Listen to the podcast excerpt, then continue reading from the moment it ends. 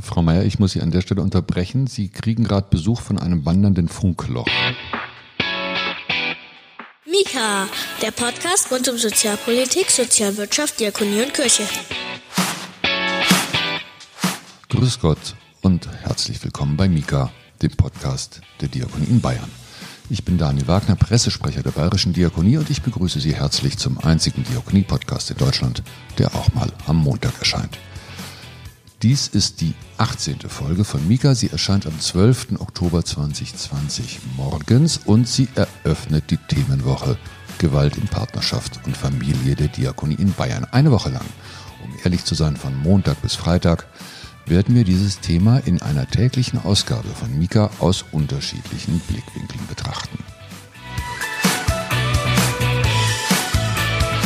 Anlass hierfür ist die Herbstsammlung der Diakonie in Bayern, die heute am Montag, den ich sagte es 12. Oktober 2020 beginnt und noch bis zum 18. Oktober dauert. Und nun muss man vielleicht für Hörer und Hörerinnen außerhalb Bayerns ein Wort dazu verlieren. Die Diakonie in Bayern führt seit etwa 70 Jahren zweimal im Jahr eine große landesweite Sammlung durch. Das machen andere Landesverbände im Übrigen auch.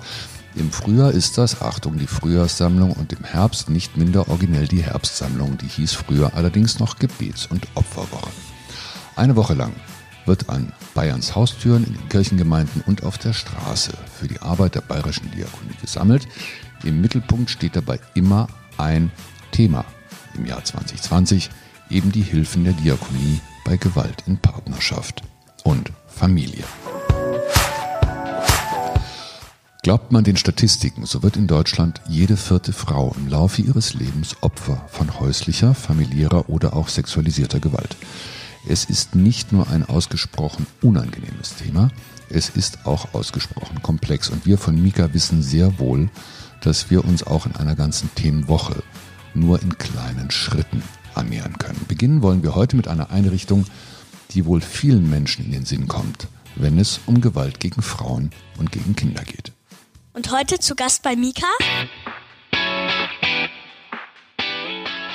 Christina Meyer, Leiterin des Frauenhauses in Freising. Also am Telefon bei Mika begrüße ich jetzt Christina Meyer aus Freising. Sie leitet dort das Frauenhaus und das Projekt Hilda. Über beides wollen wir heute sprechen. Aber ehe wir über Ihre Arbeit sprechen, Frau Meyer, wo bitteschön ist Freising?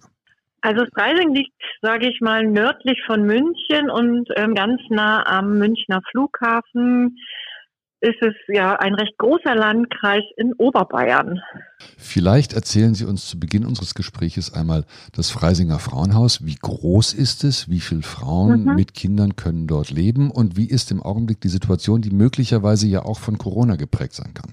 Also das Freisinger Frauenhaus gibt es nächstes Jahr schon seit 30 Jahren in Freising. Ähm, es ist ein recht kleines Frauenhaus für den Landkreis. Wir haben leider nur fünf Plätze zur Verfügung für fünf Frauen und deren Kindern, also maximal zehn Kinder können wir aufnehmen.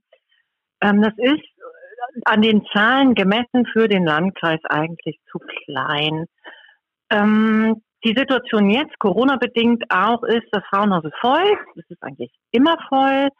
Wir hatten zum Glück keine Corona-Fälle in unserem Haus und konnten auch in der Zeit nur einen Wechsel verbuchen. Das heißt, wir eine Frau zog zum Glück aus, also es war möglich in der Corona-Zeit und wir haben direkt eine neue Frau aus einem anderen Frauenhaus bekommen.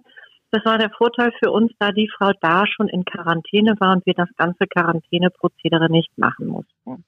Jetzt haben Sie gleich mehrere Themen angesprochen, die wir eigentlich weiterverfolgen können. Äh, beginnen mhm. wir mal mit dem, was Sie über die Größe sagten. Sie sagten, das Frauenhaus mhm. Freising sei zu klein für den Landkreis. Stelle ich mir da eine statistische Pro-Kopf-Quote vor, bei so und so viel hunderttausend mhm. Einwohnern brauche ich so und so viel Plätze genau. in einem Frauenhaus. Gibt es da Zahlen, gibt es da Grundberechnungen? Da gibt es Grundberechnungen und ähm, das ist so, dass es wirklich pro Kopf gerechnet wird und dass man sagt, dass es da eine pro Kopf Berechnung gibt und dass man dann sagt, pro Kopf, ich meine, das wäre bei 100.000 sind es fünf Plätze und der Landkreis ist aber deutlich größer. Also sie hätten, glaube ich, auch sowieso Kapazitäten für mehr. Und woran liegt es, dass äh, sie nicht mehr hm. Plätze hm. haben, wo sie doch statistisch gesehen mehr bräuchten. Also mal ganz kurz eine Zahl, also nach, um mal, entschuldigen Sie, um eine Zahl mal kurz nachzureichen.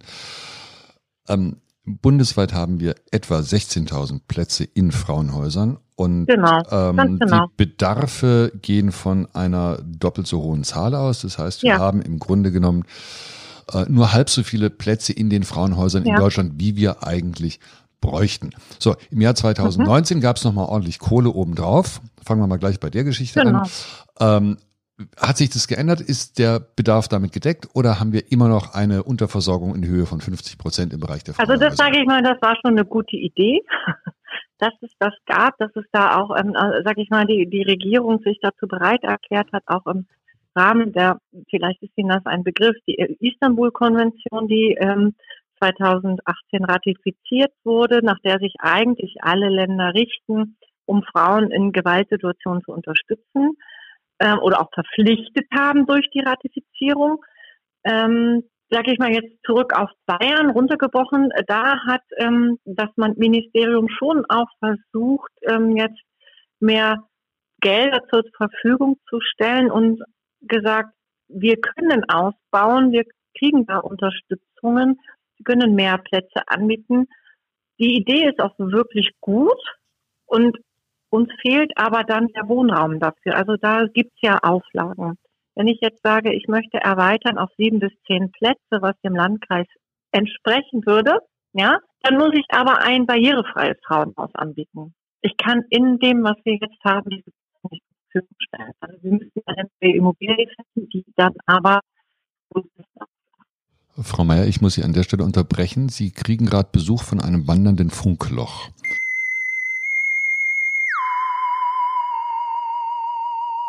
Frauenhaus des Diakonischen Werkes Freising Christina Meyer. Dann hoffen wir doch mal, dass es jetzt mit dem Festnetz besser ist. Ich bin mir sicher. Also, wo waren wir stehen geblieben? Wir waren stehen geblieben bei der Frage, es gab mehr Geld, es gab rein theoretisch, könntet ihr mehr Plätze einrichten, ihr tut es aber nicht. Warum? Wir tun es nicht, weil wir in dem Landkreis oder auch in der Stadt keine entsprechende Immobilie bekommen, die wir, sage ich mal, finanzieren können und die bedarfsgerecht ausgestattet ist. Und durch die, sage ich mal, durch den Zuschuss, den wir beantragen könnten, sind uns Auflagen gegeben. Und das heißt, ein, ein, eine Erweiterung mit neuen Plätzen oder ein neues Frauenhaus muss sich den neuen Bedarfen ähm, anpassen, sprich Barrierefreiheit, eigene Apartments möglichst für die Frauen mit Nasszelle, mit Kochnische und so weiter. Was ja an sich erstmal nichts Schlechtes ist, oder? Super. Und ich sage Ihnen auch, also ich wäre auch sehr dafür. Es ist einfach, das würde der Würde des Menschen auch entsprechen und gerade der Frauen, die schon so viel Schlimmes erlebt haben, dass sie, wenn sie schon Schutz suchen und flüchten müssen, weil sie Gewalt erfahren haben, eine wirklich gute Bleibe haben, nicht nur sicher, sondern auch, wo sie sich wirklich stabilisieren können, weil es gut ist. Heißt nicht, dass unser Frauenhaus nicht gut und nicht schön ist, aber sie teilen sich Küche und Bad sind kleine Zimmer, ja, nicht barrierefrei. Ähm, es ist trotzdem schön, aber es ist nicht, sage ich mal, den Bedürfnissen einer modernen Frau entsprechen, um das, oder einer jungen Familie oder einer modernen Familie entsprechen. Über die Situation in Ihrem Frauenhaus konkret reden wir gleich nochmal. Wenn ich es richtig verstanden habe, Sie würden gerne, Sie können aber nicht, weil der Wohnraum nicht da ist. Mit anderen Worten, es hängt, es hängt wieder einmal alles mit allem zusammen. Und das ist in einem, genau. Ballungsra in, in, einem Ballungsraum wie München ist es natürlich noch viel, viel schlimmer, weil das wissen wir alle. In München sind die Immobilien ja knapp und die Mieten hoch. Genau. Genau, wir zählen zum Ballungsraum München. Extreme Preise und ähm, ich, gesellschaftlich frage ich mich da auch, wie da die Bereitschaft wäre. Ja, das ist ja auch eine Frage, wollen wir es zulassen, dass in unserer Region darauf geschaut wird, dass es auch Gewalt an Frauen bei uns gibt? Oder ist Freising der Landkreis und die Regierung sagt dann, je, so schlimm ist es ja vielleicht bei uns gar nicht. Jetzt muss man vielleicht dazu sagen, so viele Frauenhäuser in diakonischer Trägerschaft gibt es in Bayern ja auch nicht. Also es ist nicht so, dass in jedem Landkreis die Diakonie ein Frauenhaus unterhält, auch wenn es statistisch gesehen, wir haben darüber gesprochen, eigentlich notwendig wäre. Wäre. Ja gut, ähm, ob es jetzt der Diakonie als Träger notwendig wäre, überall was zu machen, ist ja dahingestellt. Wir haben in den angrenzenden Landkreisen ja schon auch Frauenhäuser. Ja, in Erding gibt es ein Frauenhaus, in, Dachau gibt es ein Frauenhaus, in Fürstenfeldbruck, natürlich München und Landshut etc. Aber wie gesagt, die Versorgung reicht statistisch gesehen nicht aus. Auf gar keinen Fall. Ich, wenn ich Ihnen eine Zahl nennen darf in diesem Zusammenhang. Immer. Ähm, es, ist so, es ist so, dass wir im letzten Jahr 165 Anfragen für einen Frauenhausplatz bei uns hatten und genau zwölf Frauen aufnehmen konnten. Wo sind die anderen 100, jetzt muss ich mal ganz kurz rechnen, 152 hingegangen oder 153? Wo sind die jetzt? Die, also da gibt es mehrere Möglichkeiten. Die verweisen sie an andere Frauenhäuser, wo wir, wir haben eine Plattform innerhalb von Bayern, wo wir erkennen können, gibt es freie Plätze oder nicht. Ähm, da versuchen wir natürlich einen Kontakt aufzunehmen und die Frauen dorthin zu verweisen. Alternativ bieten wir, und das wäre jetzt auch ein Schwenk zur Fachberatungsstelle bei häuslicher Gewalt, die Möglichkeit zu beraten. Und da gibt es ja die Möglichkeit zu sagen, wir beraten zum Gewaltschutzgesetz, sodass die Frau die Chance hat, ähm, über das Gewaltschutzkonzept Konzept erstmal ein Kontaktverbot zu erwirken, im Weiteren eine Wohnungszuweisung für sechs Monate und dann weitere Schritte die, der Sicherheit und des Schutzes entsprechend in die Wege zu leiten. Wir nähern uns in Zirkeln sozusagen von der politisch abstrakten Arbeit äh, zur konkreten Arbeit. Wir haben gehört, momentan ist es in Freising so wie an, in einer größeren WG. So kann man sich das doch dann vorstellen, ja, oder? Mit allem, was dazugehört. Auch oh. hier gibt es natürlich Konflikte, verschiedene Kulturen, die aufeinandertreffen, verschiedene Erziehungsmodelle, verschiedene Auffassung vom Leben oder also wirklich ein, ein unterschiedliches Empfinden, wie möchte ich meinen Tag gestalten. Das ist dann ein Schwerpunkt auch unserer Arbeit, das zu, dazu vermitteln. Ja. Ähm, also wie wird denn, wie, Entschuldigung, wie wird denn der Tag gestaltet? Ich stelle mir den verhältnismäßig alltäglich vor. Also ich nehme genau. an, die genau. Kinder gehen in die Schule und die Frau, wenn sie eine Arbeit hat, versucht dieser Arbeit nachzugehen, oder ist das? Ganz genau. Also die Kinder gehen wenn sie schulpflichtig sind, auf jeden Fall in die Schule. Wenn wir die Chance auf einen Kindergartenplatz bekommen, gehen sie dann auch in den Kindergarten. Also ich muss dazu sagen, dass in unserer Region ist wirklich alles sehr mh, hm, voneinander abhängt. Ähm, zieht eine Frau hierher aus einer anderen Region, kriegt sie erstmal so schnell keinen Kindergartenplatz für ihr Kind, weil es da auch zu wenig gibt. Also es gibt zu wenig Wohnraum für sozial schwächere Menschen, es gibt zu wenig Kindergartenplätze, gibt zu wenig, es gibt zu wenig Geld, um das alles, sage ich mal, gut in die Wege zu leiten. Sie haben jetzt eben den Begriff äh, sozial schwach oder sozial schwächere erwähnt. Äh, es, es gibt Untersuchungen, wonach jede vierte Frau im Laufe ihres Lebens Gewalterfahrungen mhm. macht. Mhm. Da leitet sich für mich zwangsläufig die Frage ab, was für Frauen kommen zu Ihnen ins Frauenhaus? Sind das tatsächlich die in Anführungszeichen sozial Schwachen, wo der Mann im Unterhemd und in der Jogginghose zu Hause vor der Glotze hängt und dann die Frau mit der Bierbüchse bewirft? Das ist es nicht. Diesem Bild darf ich leider widersprechen oder zum Glück. Ähm, es ist kein klischeehaftes Bild, was wir dort haben oder was, sage ich mal, die Gesellschaft hat. Wir kriegen die ganze Bandbreite mit, was bei jeder vierten Frau, die von Gewalt betroffen ist, ja auch nicht anders möglich ist. Ähm, zu uns kommen wirklich auch gestandene Frauen, wobei wir in den letzten Jahren festgestellt haben, dass es schon mehr Frauen sind mit Migrationshintergrund, die vielleicht nicht das soziale Netzwerk hier in der Region, in Deutschland oder so haben, wo sie unterkommen können. Eine, sage ich mal, Gewalt in einer Partnerschaft bei gestandeneren Familien aus anderen Schichten oder aus einer Bildungsschicht, die suchen sich vielleicht noch ein anderes Netzwerk und haben andere Möglichkeiten. Nichtsdestotrotz, die Männer sind nicht die, die in der Jogginghose dastehen, ja. Ähm, das sind, und das erleben wir ganz viel, gerade in diesen Beziehungen oft Männer, die Geschäftsmänner sind, die leitende Funktionen bei, ich sage jetzt einfach mal ein paar Unternehmen, um ein Bild davon zu machen, BMW am Flughafen, ähm, Audi in irgendwelchen Software, Großunternehmen sind, die auch gewalttätig sind. Es ist nicht der Mann mit der Bierdose auf dem Sofa. Das Phänomen zieht sich also durch alle Bildungs- und Einkommensschichten ja. mhm. durch. Wie ist denn Das mag jetzt eine banale Frage sein, aber ich glaube, es gibt Hörerinnen und Hörer von Mika, die sich das auch nicht so genau vorstellen können oder das nicht so genau wissen. Wie ist denn der Weg zu Ihnen ins Frauenhaus? Also mhm. äh, jetzt mal vorausgesetzt, ich, ich lebe in einer Partnerschaft und mache dort Gewalterfahrungen, die aus meiner persönlichen Sicht, die ja dann wahrscheinlich entscheidend ist, die ich als unerträglich oder als nicht mehr tragbar empfinde. Mhm. Was passiert dann? Wie geht es dann weiter? Also die erste Frage für mich nochmal zurück. Was verstehen Sie jetzt unter Gewalt in der Beziehung? Wir verstehen vielleicht was anderes. Also das würde ich vielleicht kurz noch klären. Was bedeutet Gewalt? Gewalt ist nicht nur körperliche Gewalt, sondern wir reden hier ganz, ganz, ganz viel von psychischer Gewalt, die die Gewaltbetroffenen erstmal gar nicht so als Gewalt empfinden. Das geht um Erniedrigung. Wir sprechen von äh, Manipulation. Wir sprechen von Unterdrückung von, ich darf meine sozialen Kontakte nicht mehr pflegen, ich muss zu Hause bleiben. Das ist so eine ganz subtile Form der Gewalt, die wir, die, die Gewaltbetroffenen erst sehr spät wahrnehmen. Oh, was ist eigentlich in den letzten Jahren passiert? Wenn diese Person es dann wahrnimmt, dann hat sie hoffentlich erstmal ein, ein Helfersystem um sich herum. Das sind gute Freunde, das sind ihre Familien, die sagen, du, da, da stimmt was bei dir nicht. Brauchst du nicht Unterstützung? Und wenn man dann merkt, vielleicht braucht man die, dann hat man die Möglichkeit oder die Gewaltbetroffene in unserem Fall, sich bei uns zu melden und zu sagen, kann ich erstmal eine Beratung aussuchen? Ich möchte es gerne erzählen.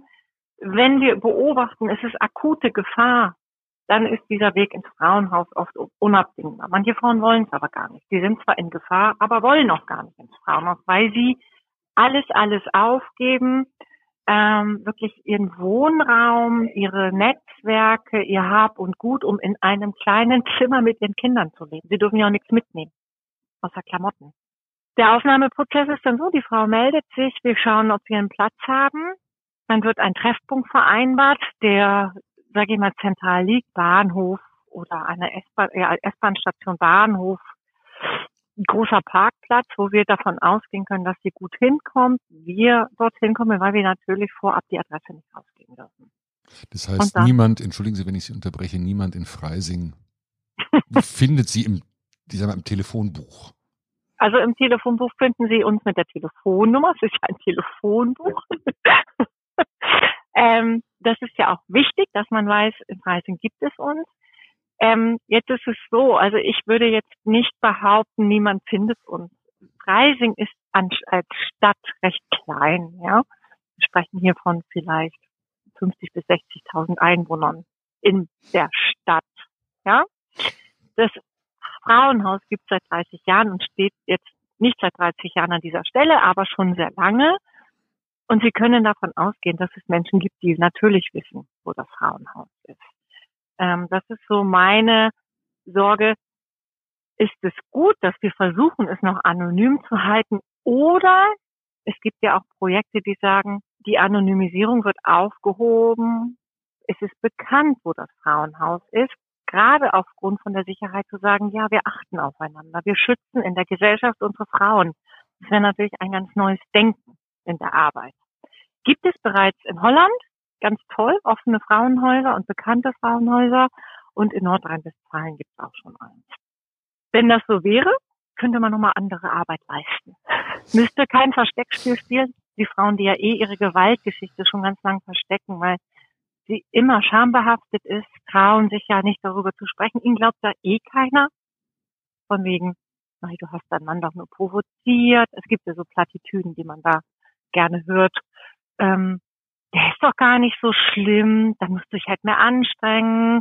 Ähm, was hast denn alles getan, warum das so passiert ist? Das erleben diese Frauen sehr viel, dass sie nicht ernst genommen werden. Und es wäre nochmal was anderes zu sagen, wir öffnen das und sagen, ja, es gibt eben trotzdem. Und es gibt dann nicht so diese Beschuldigung an der Frau, sondern es gibt wirklich Täter, die sind so gewalttätig und wir achten auf die Frauen. Ihr braucht euch nicht mehr zu verstecken, wir schützen euch anders. Weil das nächste ist ja, die Kinder gehen in die Schule und wie wollen sie einem Kind begreiflich machen zu sagen, du darfst nicht sagen, wo du wohnst. Du darfst keine Freunde einladen. Das ist ja wieder ein, ein, eine Scham, die wir bei den Kindern mit provozieren oder mit entwickeln, die für die Kinder so schwer zu tragen ist. tragen wir dieses Thema der Gewalt und des Versteckspiel immer weiter. Sie hören mich zuhören. Ich hänge gerade an der, der Idee der offenen und, äh, ich sag mal, stadtbekannten Frauenhäuser. Mhm. Mir, mir leuchtet das Argument oder die Argumente, die Sie genannt haben, leuchten mir sehr ein. Mhm. Auf der anderen Seite frage ich mich natürlich, wie hoch wird dann der Schutzbedarf der Bewohnerinnen und ihrer Kinder, mhm. wenn sie Partner haben, die weiterhin zu mhm. Gewalt, zu Stalking, zu Verfolgung, mhm. zu Kindesentführung, was es da an Gräuslichkeiten noch alles gibt, neigen, mhm. würde das am Ende möglicherweise dazu führen, dass das Frauenhaus 24 Stunden unter Polizeischutz steht? Also ich, ich sehe das jetzt mal differenziert. Es gibt Frauen, die von Gewalt betroffen sind, wo aber, sage ich mal, der, der Täter das Interesse nicht mehr hat irgendwann. Der eben genau dieses Verfolgen, Stalking etc. irgendwann nicht mehr weiter verfolgt. Es gibt Frauen, die sind wirklich, wirklich auch noch lange, auch wenn sie im Frauenhaus und getrennt leben, von schwerer Gewalt, also wie Instrumentalisierung, Stalking, Verfolgung betroffen und leben auch immer in großer Angst. Das, das ist ganz schwer, hm, natürlich wieder zu stabilisieren, weil dem Täter oft eigentlich gar nichts passiert. Die Frau macht dieses Versteckbild, die hat immer Angst, aber dem Täter können sie strafrechtlich oft gar nichts anhängen. Und trotzdem hat diese Frau Angst. Ähm, meine Idee ist, dass, dass man das zweigleisig fahren sollte. Eben für die Frauen, die in hoher Gefahr sind, braucht es natürlich anonyme Adressen, anonyme Schutzräume, Wohnungen oder Frauenhäuser. Aber es gibt eben auch andere. Und wenn man es aufmacht, müsste das Sicherheitskonzept so lauten, dass es, mein, wir leben in der Technologie, in äh, einem Technologiezeitalter, wo es viele Möglichkeiten gibt. Das heißt nicht 24 Stunden Polizeischutz, sondern das heißt auch, sage ich mal, digitale Sicherheit. Also vielleicht Überwachungskameras, irgendwelche Notknöpfe, die man öffnen kann, äh, klicken kann, dass dann die Polizei kommt. Ähm, ein anderes Notrufsystem. Ähm, da gibt's viele Möglichkeiten, ja. Weil, selbst wenn die Frauen im Frauenhaus sind und ich habe hier den hochsicheren Ort, durch die Technologie ist ja der Täter immer noch in der Lage, ihr zu folgen, wenn sie selber die Entscheidung nicht vielleicht das Handy zu wechseln, die Nummer zu wechseln, ein neues Smartphone mit einer neuen Karte zu nehmen, etc. Ja?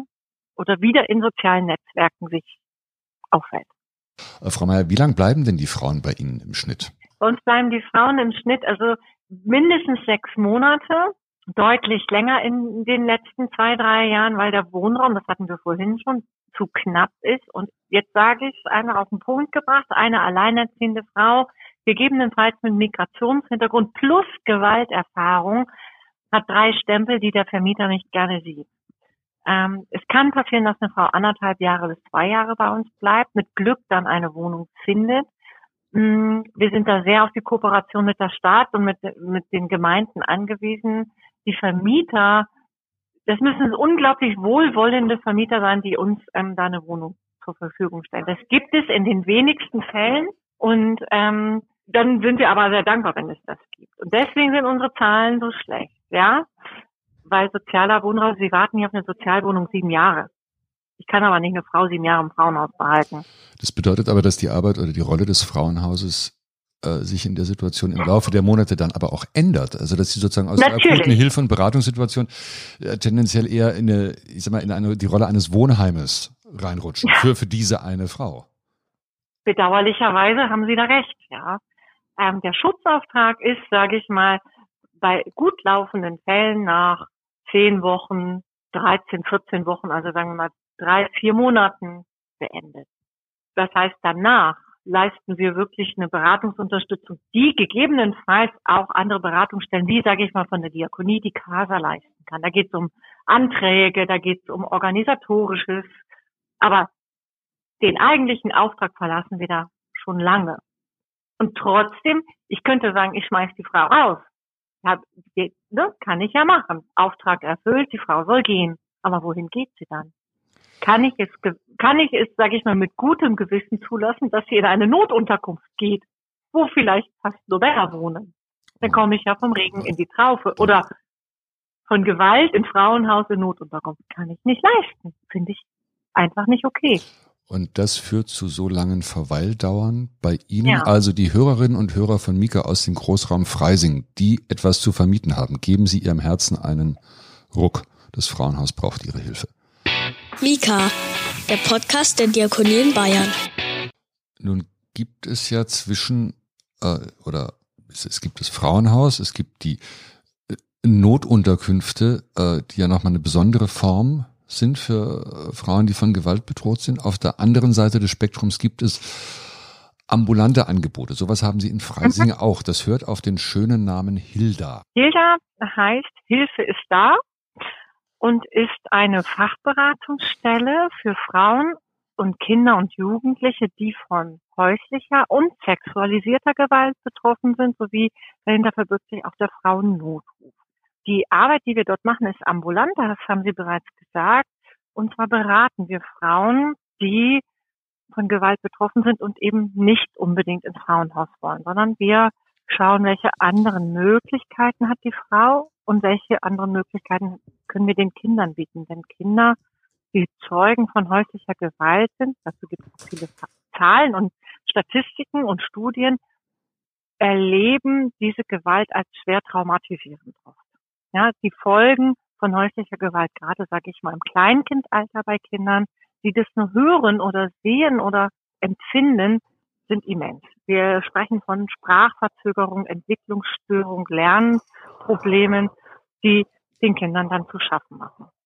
Unsere Aufgabe bei der Hilda ist es eben diesen Frauen, die rufen bei uns an und sagen, ich glaube irgendwie bei mir stimmt in der Beziehung was nicht, ich werde bedroht, ich werde geschlagen, ich brauche Unterstützung. Und dann vereinbaren wir Termine, die Frauen kommen zur Beratung, wir schauen, was möglich ist. Ist es zum Beispiel möglich, ein Kontaktverbot bei Gericht zu erwirken? Ist es möglich, einen Platzverweis zu erwirken? Ist es möglich, eine Wohnungszuweisung zu erwirken, sodass die Frau erstmal geschützt ist? Wir wissen alle, die wir in der sozialen Arbeit tätig sind, dass es eine, eine, eine gesunde Distanz geben muss zum eigenen Tätigkeitsfeld. Mhm. Ich würde es aber trotzdem mal gerne von Ihnen persönlich wissen, wie ist es auszuhalten, dass eine Frau mit Kindern in die Beratung kommt, aus einer Gewaltsituation unterschiedlichster Form, wie Sie es eben geschildert haben, und die anschließend, vielleicht nicht immer, aber wahrscheinlich sehr oft, wieder zurückgeht in diese gleiche Situation? Also ich, ich glaube, dass ich gut ausgebildet bin und gelernt habe, eine, eine Grenze zu ziehen und es liegt einfach auch bei mir in der Freude an der Arbeit. Ich finde es wunderbar, mit verschiedenen Menschen zu arbeiten, sehe aber, sag ich mal, die Geschichte bei den Menschen. Ich kann nur unterstützend tätig sein. Ich kann den Menschen da nicht ändern, die gewaltbetroffene Frau auch nicht dazu zwingen, ihr Leben zu ändern oder den Partner zu verlassen das ist ja eine Entscheidung, die ich treffe. Und wir alle sind schon durch Lebenskrisen gegangen und wissen, dass die Beratung von außen immer sehr mühsam sein kann, wenn jemand sagt, du musst aber das machen. Sondern die Entscheidung muss ja wachsen in mir drinnen. Aber ganz das ehrlich, etwas, ganz ehrlich, geht Ihnen das nicht manchmal durch den Kopf, dass Sie sagen, ey, die ist doch völlig irre, dass sie da wieder zurückgeht. Natürlich kann ich das denken und das darf ich auch denken. Und ich kann mit meinen Kollegen auch dann sagen, oh Mann, ja, schon wieder. Aber in der, in, wenn ich dann, dann, dann verlasse ich ja meine fachliche Ebene. Das ist ja gesund für die Psychogene, dann da mal so drüber zu sprechen. Aber wenn ich eben, ich weiß es, dass es so ist und das hilft mir ganz viel. Und ich, ich, ich habe wirklich wunderbare Kolleginnen, mit denen ich mich da austauschen kann. Und wir wissen alle, mh, hm, dass wir das nicht beeinflussen können. Wir können nur unterstützend tätig sein. Und jede Frau, die zu uns kommt, ist ja schon einen Schritt gegangen. Also hat ja schon mal Interesse gezeigt, was zu verändern. Krasser ist es noch bei den Frauen im Frauenhaus. Die sind schon diesen, die sind ja wirklich schon einen Schritt gegangen. Und da, da bin ich dann immer und sage, hey, super, ihr seid mutig, ihr habt schon was geleistet und eine Entscheidung getroffen. Und wenn ihr zurückgeht, ist es auch okay. Aber ihr habt in dieser Zeit, die ihr bei uns wart, schon mal Schutz gehabt und gelernt, es geht auch ohne Gewalt. Gab es Fälle von Frauen, die wiederholt, nicht in der Beratung, aber wiederholt im Frauenhaus waren? Ähm, also jetzt bei uns kann ich davon nicht sprechen. Also die Frauen, die jetzt bei uns ausgezogen sind, holen sich mal wieder Beratung, immer wieder. Und es gibt auch Frauen, die zurückgehen und dann vielleicht mal wieder ein anderes Frauenhaus gehen, da es ja auch schambehaftet ist, wenn ich nicht beim gleichen Frauenhaus, weil du sagst, oh, ist schon wieder schief gegangen. Wir leisten hier wertvolle Arbeit und unterstützen die Frauen und die sind ja dann auch stolz. Und wenn sie dann feststellen, Mai, ich schaff's doch nicht und müssen sich wieder melden, ich glaube, das ist ja dann noch mal schlimmer, als schon sich das erste Mal zu melden. Aber für uns ist das okay. Also es dürfen sich die Frauen so oft melden, wie sie wollen. Das ist ja auch nicht, wir dürfen es ja nicht bewerten, ob das falsch oder richtig ist. Unsere Aufgabe besteht, besteht ja nicht in der Bewertung, sondern in dem Unterstützen. Das, was die Frau jetzt braucht, das versuchen wir ihr zu geben. Wir wollen ja ihre Rechte vertreten, lernen aber auch in unserer Arbeit, dass wir die Rechte der Frau vielleicht gar nicht der Frau so hm, dass die das so sieht. Liegt auch vielleicht daran, dass wir mit Migrationsfrauen jetzt viel zu tun haben. Das ist nochmal ein anderer Punkt. Ja, die müssen ja erstmal lernen, welche Rechte die Frauen hier in Deutschland haben. Das kennen die gar nicht. Das ist ja ein ganz, ähm, da, da spielt die Herkunftsfamilie auch immer eine große Rolle. Und viele Entscheidungen werden bei den Frauen getroffen, weil die Herkunftsfamilie das möchte. Und da zu sensibilisieren, Deutschland ist anders. Du, du darfst eine eigene Entscheidung treffen ist jetzt sozusagen ein Teil unserer Aufgabe. Und wenn sie es nicht macht, wissen wir den Grund, weil sie unter enormem Druck in ihrer Herkunftsfamilie steht. Wobei für diese Frauen ist natürlich eine letztlich eine doppelte Fluchterfahrung in ihrer Biografie am Ende wird. Genau. Ich verlasse zuerst genau. mein Heimatland und dann verlasse ich meine eigenen familiären Strukturen, auch wieder aufgrund von Gewalterfahrungen. Ganz genau. So ist es. Das erleben wir. Frau Mayer, Sie geben uns hier viel zum Denken mit in einem sehr langen, sehr intensiven Gespräch. Ich bedanke mich ganz herzlich. Ähm, wir wünschen Ihnen alles Gute für die Arbeit. Äh, wir wünschen Ihnen auch, dass sich die politischen Rahmenbedingungen äh, verbessern mögen, dass sich die Wohnraumsituation in Freising vielleicht irgendwann doch verändert, äh, damit das Frauenhaus Freising mehr Plätze einrichten kann für die Frauen, die es benötigen. Sie hören Mika, den Podcast der Diakonie in Bayern. Wenn Sie mehr wissen wollen über das Frauenhaus in Freising und seine Arbeit, aber auch über die Sammlung der Diakonie in Bayern, so verweisen wir Sie wie immer auf unsere Shownotes, wo wir Links zur Sendung zusammengestellt haben. Und dann haben wir noch das hier für Sie. It's burning on the inside of you, and you need to make a vow of faith of a thousand dollars. Oh, Bob, couldn't you say 25? No! Sie wollen die Herbstsammlung der Diakonie in Bayern unterstützen. Das ist lobenswert, aber Sie haben gerade kein Kleingeld zur Hand oder Sie leben nicht in Bayern und Sie müssen darum ewig auf jemanden mit der Sammelbüchse warten. Dann machen Sie doch Folgendes. Greifen Sie zum Telefon und rufen Sie unsere Spendenhotline an. 0800 700 50 80. 0800 700 50 80.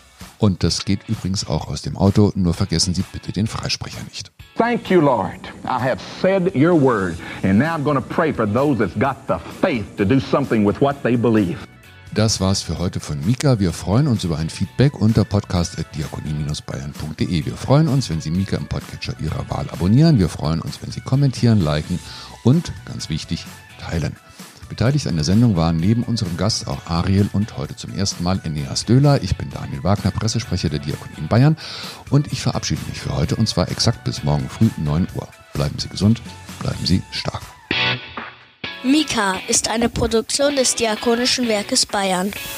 Mehr über Mika und die Diakonie in Bayern finden Sie im Internet unter www.diakonie-bayern.de slash podcast.